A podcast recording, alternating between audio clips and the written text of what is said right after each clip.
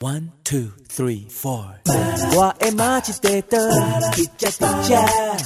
你的名是叫啥？有数点三，啥人真心陪伴？是我是我，高雄广播电台，有数点三。人生人生人生小剧场。朋友们，在演出开始前，请容我们提醒您：演出中可以用手机、用电脑、用收音机，但请不要拍打、喂食或是转台，拜托。如果您都已经准备好了，请让我们一起走进人生小剧场。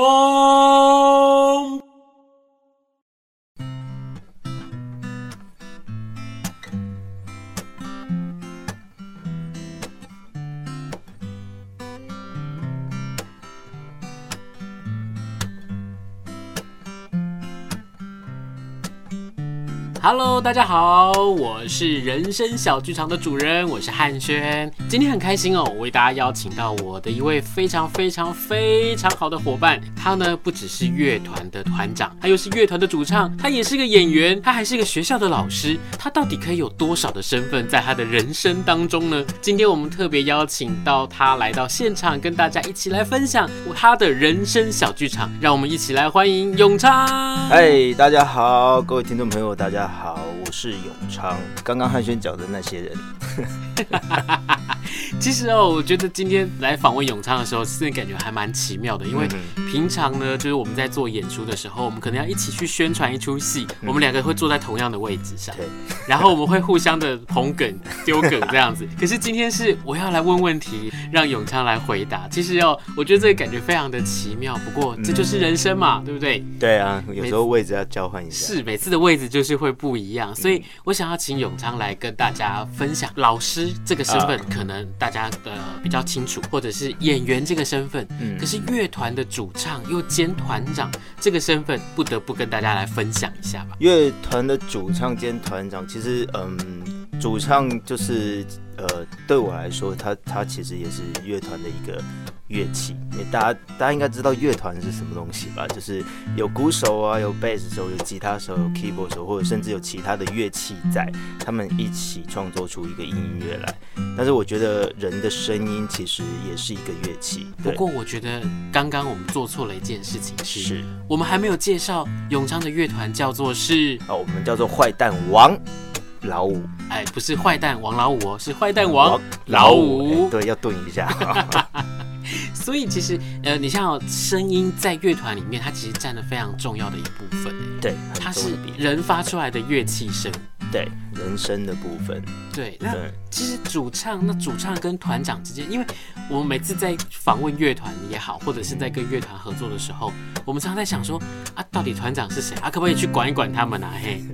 其实。嗯，团长这个职位来说的话，基本上来讲，就是他就是嗯行政人员，嗯，对，他就是负责整个乐团的可能营运啊，然后或者是他要负责接一些活动，然后或者对外的窗口这些。那呃，因为有些时候他不见得，因为其实主乐团的人或者是做艺术工作的人，他们其实都比较自我一点，所以你说他他要来管秩序，其实不太可能，他不太像一个一个真真的像军。队里面的 leader 那种班长啊什么的，那不太可能会是这样。那基本上来说，乐团的团长他就是负责这些对外的事务，或者是一些其他的团内的事务。那或者是其他乐团的成员都很忙的时候，他就负责所有的事务。不过我觉得最重要的事情是，除了负责这些所有的事务之外，当然台上的表演对于团长或者是对于主唱来说都是非常重要的。嗯，如果在台上的话，基本上来说就没有所谓的团长的身份。嗯嗯，对，在在在台上来说的话，就是我觉得，嗯，就像我们刚刚说的，它就是各个乐器大家合奏出来的东西了。那在那个时刻，我自己本身就变成一个乐器。嗯，对，我不再是所谓的团长，我就是在一个团里面负责人生的部分。诶，其实这个我就还蛮好奇的事情是，当你从乐团的主唱或者是乐团的团长变成了演员这个身份的时候，他会是一个什么样的转变呢？因为我觉得，我觉得乐团他可能会可以很，呃，比如说他可以有很多自我的东西在里头。那当然也是跟大家一起合作。可是当你把你的工作、把你的身份变成是在戏剧里面的演员的时候，嗯，他是不是又变得在更不一样？会有点不一样，因为呃，乐团对我来说，它有一种是抒抒发自我的感觉。那我当然不能说演戏不能抒发自我，但是有有些时候我们成为演员的时候，我们必须看剧本。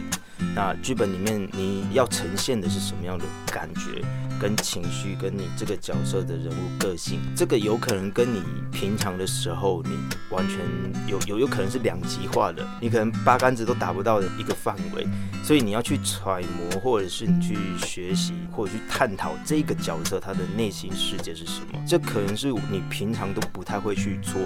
的功课，或者是你接触到的一个氛围，所以这个对我来说其实是一个很很妙的感觉。我觉得其实每个人内心都会有一些。人格的分裂，一点点啊，有有些人很多，有些人很很少。比较像我就是啊，我我我自己有时候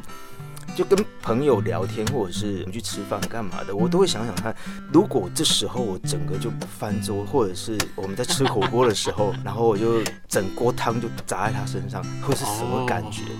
但是我不会去探讨他的感觉，我会探讨我的感觉是什么，因为这个你平常不会去做的，可是你在戏剧里面，你有可能可以这样呈现，那那个感觉是什么？你平常不可能感受得到，你只能在当演员的时候感受得到那样的感觉是什么？是为什么我会问永昌这个问题的原因，是因为哦，其实坏蛋王鲁他们是一个自己创作，对不对？对对。然后呢，是自己，甚至是之前我们还有发行过专辑，呃，对。然后我们每一年或者是每一段时间都会有新的作品出现，嗯嗯，那属于是一个产量非常高。产量高倒不一定啊，因为是 对，我觉得现在有些人的创作力其实还蛮强的，他们产量可能一个一个月比我们还要高很多。嗯，对。但是我我觉得对我们现在来说，这个年纪来说啊，那大家有家庭有工作，我们还能够维持大概。呃，一一年都会有几首新的歌曲，或者甚至十来首新的歌曲，我觉得这是一个已已已经算还不错的。对啊，对啊，所以呢，乐团是不断的在创作，不断的在把故事放在自己的音乐里面。嗯，变成了演员的时候，刚刚在聊的过程，其实我们就听到的是我们在去诠释剧本，不管是编剧或导演，或者是这个故事里面大家一起去架构出来的人生。嗯，我每次都会跟我们的伙伴们说，戏如人生。可是我们的人生一定要活得比戏还要再更精彩。嗯，所以其实，在创作跟接受别人的创作，我们把它再去做另外一种不同的演绎的方式的时候，我觉得这个身份的转变真的是很奇妙。嗯嗯嗯，对。那这个时候我就要再问到另外一个身份，除了有在教吉他、教唱歌之外，现在还有在教跟表演有关系，对不对？对，我有受中华艺校的邀约去教他们那个呃表演，哎，你说。现在是影剧科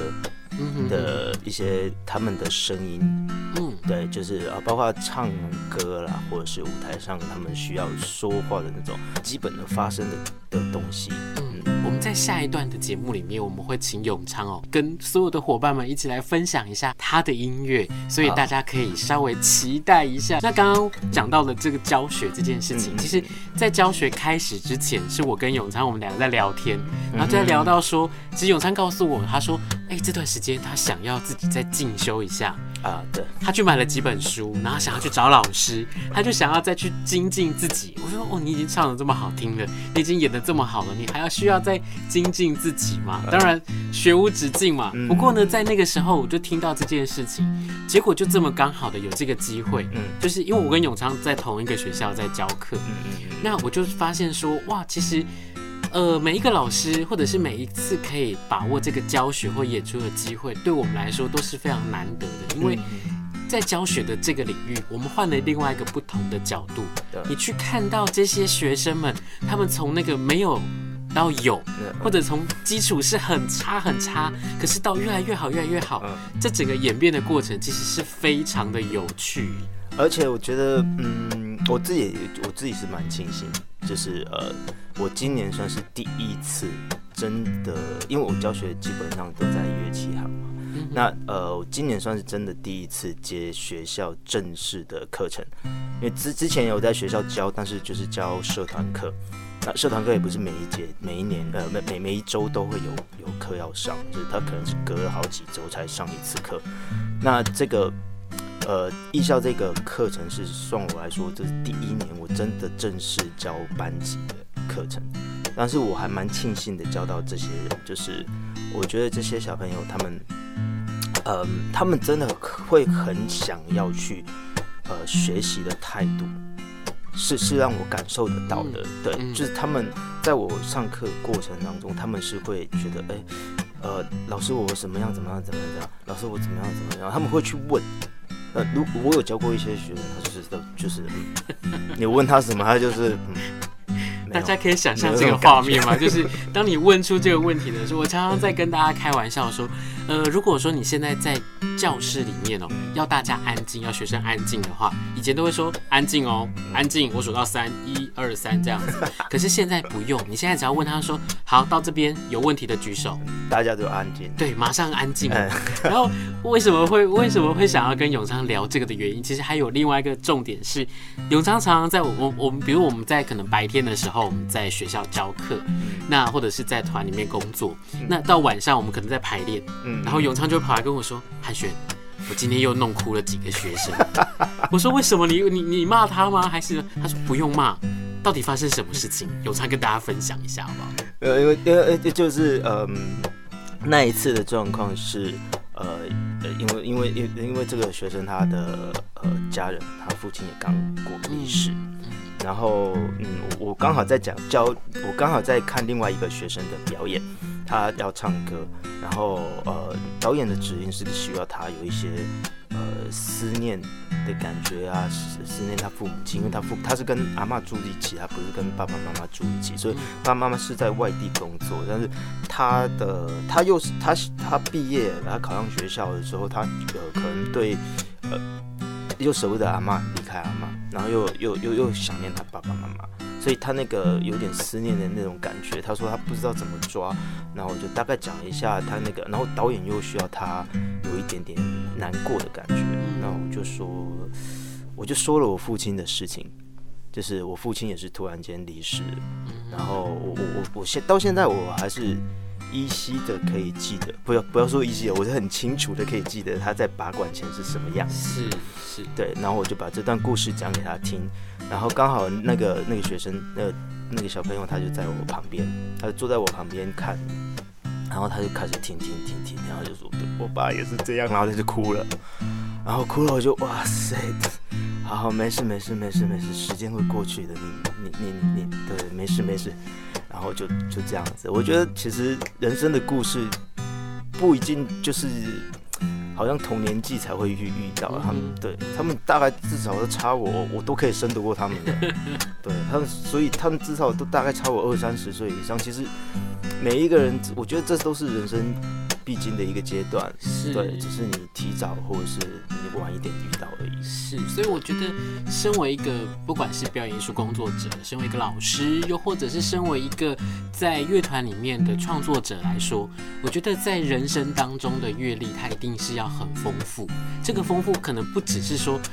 比如说我过去过得多荒唐，或者是我过去过得有多么的 呃，像是电影的情节一样。嗯，我觉得是对于你生活当中的观察也好，或者是你对于很多很微小的事情，你用什么样的角度去看、去体会，嗯，这就是人生当中我觉得最难能可贵的一部分。嗯，我觉得这也是我们呃表演跟创作上的一个养分。对，是因为呃有有些人他可能一些经历还不够的时候，他。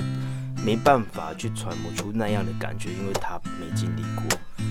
对，所以我我觉得现在有有些时候小朋友他们表演虽然比较生涩，但是呃有时候不能怪他们啊，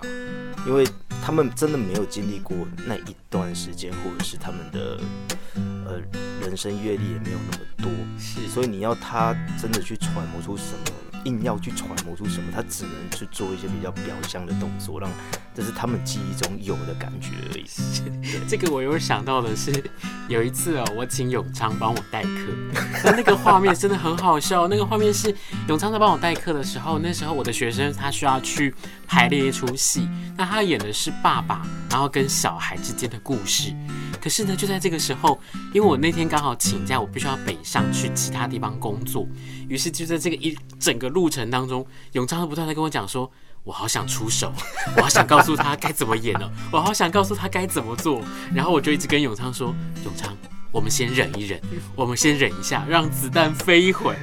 因为我觉得让他们感受一下到底发生了什么事，让他们知道说，哎，这个过程里面他怎么跟对手去互动，他会变得更加的精彩。然后其实为什么可以去累积这些能量，又或者是其实这些学生们在之后在看到他们在排完之后。”他跟我分享，或者是之后他们再继续演的时候，我会发现他们真的不一样了，因为他真的深刻的去感受到这些东西，而不是我或者是永昌跟学生说，哎，等一下，等一下，你要这样演，演，对对对，他们就会自己去体会，然后从身体去记得他们该说的动作、台词或者是肢体。我觉得这这就是人生当中真的很重要、很重要的一部分。那我们等一下再来请永昌跟我们分享一下，人生当中他到底是用什么样的方式去观察、去体会，然后去创作出这些这么精彩的故事。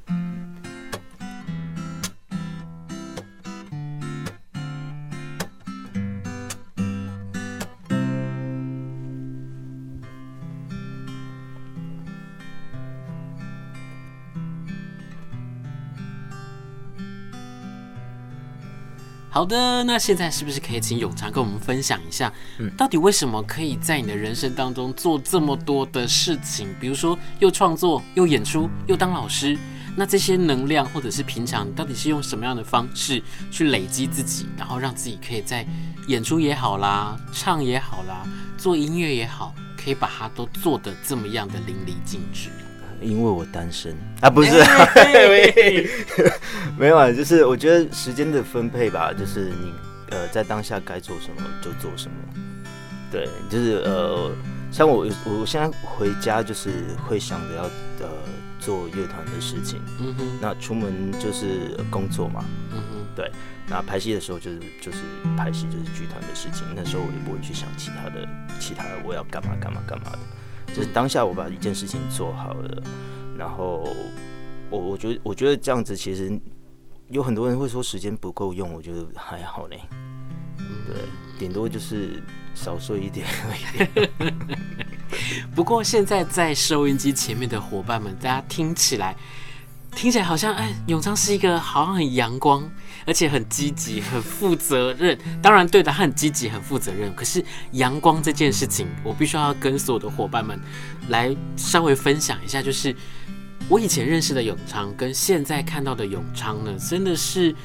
很不一样。嗯，那现在他其实有了很多很明确的目标，那带着大家，不管是他的团员，带着演员们，或者是新进的这些学生啊等等的，他都会带着他们一起去做很多的事情，不管是看演出、做演出、做创作等等的这些东西。嗯，那其实我知道，因为我跟永昌认识很久了，嗯，大概。大概有快快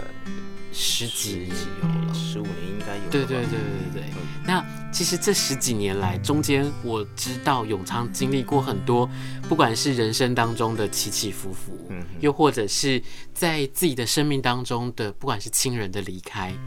或者是身边很重要的伙伴们的离开，我觉得这些东西是不是可以跟我们的听众朋友们一起来分享一下，到底是什么样的一个动力，让你可以在这个过程当中有这样的转变？嗯，我觉得。很大的一个转变是，真的身边的一些好朋友、好兄弟，真的。然后，因为我其实你刚讲的那一段时间，是我刚刚离开，呃，上之前那个剧团啊。对，刚刚离开的时候，我其实离开之后，我会有我有一段时间是很 confused，我自己到底行不行？因为呃，在在那之前，不管你演出也好，你唱歌也好，大家都会觉得说啊，你做的不错，你做的很好。可是我离开了之后，呃，我其实是在没有退路之下离开的。所以我开始找找工作，我去投履历或者是试镜，都没有人找我。我是怀疑这些人讲的，之前讲我做的好的、做的不错的这些人，你们讲的是对的吗？对，就开始在怀疑之前人家给你的肯定是什么。对，又隔了一段时间，又没有人找我，那我又开始回来反过来想我自己，嗯，我真的不够好，我真的没有大家说的这么好，嗯，所以没有人找我。然后再隔了一段时间之后，我开始帮。呃，我我上了台北，做了幕后，就是，但是我不是做音乐的幕后，我是做行政的，就是我我可能都是带艺人到处跑这样。那时候我会想，我在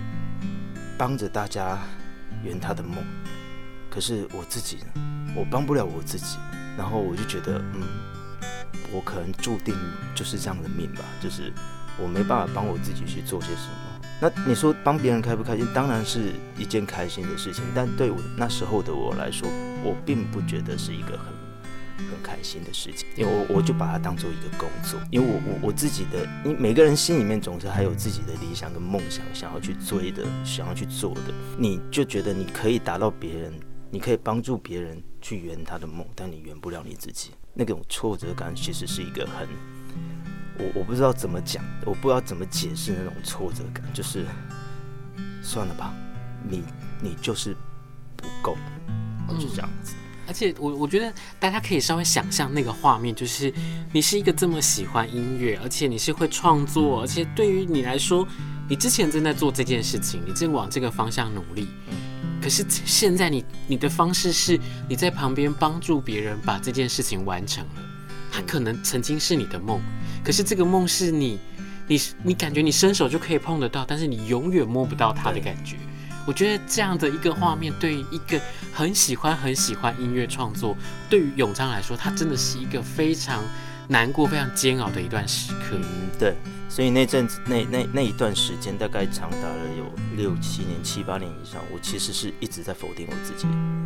我在整我对我整个在台北这七八年左右的时间，我一直都是处于否定我自己，而且是很严重的否定我自己的状态之下。我我接受了所有对我的负评。我拒绝所有人对我的好，就是大家说，哎，你做的很好，你会觉得，我会觉得你们不用，你们不用跟我讲这个，因为我知道你们，你们觉得我好，是因为我旁边这一个人的关系，所以你觉得我好。不是你们真的觉得我好，我那时候是拒绝所有人给我的正面能量。天哪，这个现在听起来感觉上好像说我们在聊天，在说这件事情一样。可是你可以想象吗？如果说你今天有一个气球，可是气球灌进去的全部都是黑色的空气，你可以想象这个气球到最后你看到的它会是呈现一个什么样的样子？而且你不知道这个气球什么时候会把它爆开来。对，还好这六七年的时间你走过来了。呃，对，其实我大概在回来的前一两年都还是这样的状态。是我在一五年，其实我一五年左右算是整个呃回高雄，嗯，对。但是那时候我还是有在工作，但那那那两三一两年左右还是一样的状态，我还是处于在那种所有的东西我都是处于否定我自己的状态。嗯，对，even 其实我到现在，大家看到我觉得好像呃有目标在走，可是我接受好评的时候，我不会去拒绝，但是我会去怀疑，是我到底是不是真的大家所说的这样子，我行吗？嗯，对，我还是会有这样的怀疑的心态。有还蛮大的一个转捩点，就是在于一七年的时候，呃，我父亲走，相对的过了快半年，还不到半年，我一个很好的朋友也走。他他自己不愉快，然后就了结他自己，呃，这是一个不好的示范，请大家要记得，这是一个不好的示范。是是。然后呃，那时候我会觉得，人生其实没有一个一定的，嗯，你真的不知道明天会不会来，你眼睛闭上了，你不睁开，这这一辈子就完了。对，所以那时候我会觉得，我们好像也没什么太多的时间。再去想一些，我到底 O 不 OK？我怎么样怎么样？我然后我们每天就怨天尤人，然后每天都在抱怨这些事情，然后我们要怎么样怎么样？我觉得说再多，不管你说的目标多明确，或者是你说的目标多大，或者你在抱怨你的人生都 OK，但是你说真的，这是于事无补。如果我想要用一首你创作的歌曲，嗯，跟所有的伙伴们一起分享的话，你刚刚所说的这些转类也好，嗯，又或者是你的目标也好，你可以用一首歌来跟我们分享看看吗？可以啊，我觉得我们团里面有一首歌叫《坚持》。嗯，对，就是这，这是我对我自己音乐上的一些反思。就是我曾经想要抛弃这个，就是我最喜欢的东西。我觉得算了，就反正我也达不到这些东西，我也做不到这些东西，那就不要了。我所有东西都不要，我就好好当当一个。工作人员吧，我曾经有这样的想法，其实我很很对不起我的音乐。我觉得虽然说我们现在没有很大的成就，没有办法让大家去来跟随我们的音乐，但是我会觉得它是我最喜欢的东西。是，那也许可以说是我用整个人生生命在做的东西。是，但是我曾经就是想这么轻易的就算。我觉得这对一个不管是对一个你喜欢的人也好，对对你喜欢的事情也好，我觉得这个东西其实。也是一个很不负责任、不应、很不应该的想法。好，那现在让我们一起来听永昌跟我们分享的这首《坚持》。坚持。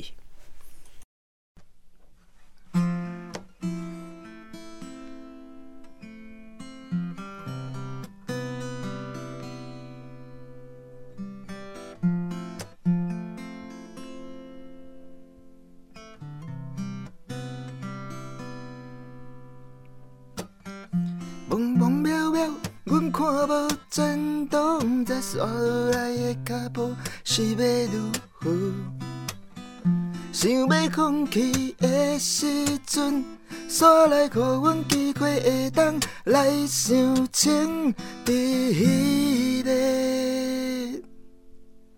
月光暗淡、寂寞的暗暝。Oh baby, my baby。原谅一切轰动的过去，I'm sorry，真 sorry，我要搁放弃。Oh baby，my baby，原谅一切轰动的过去，I'm sorry，真 sorry，我要搁放弃。美丽精彩的花蕊。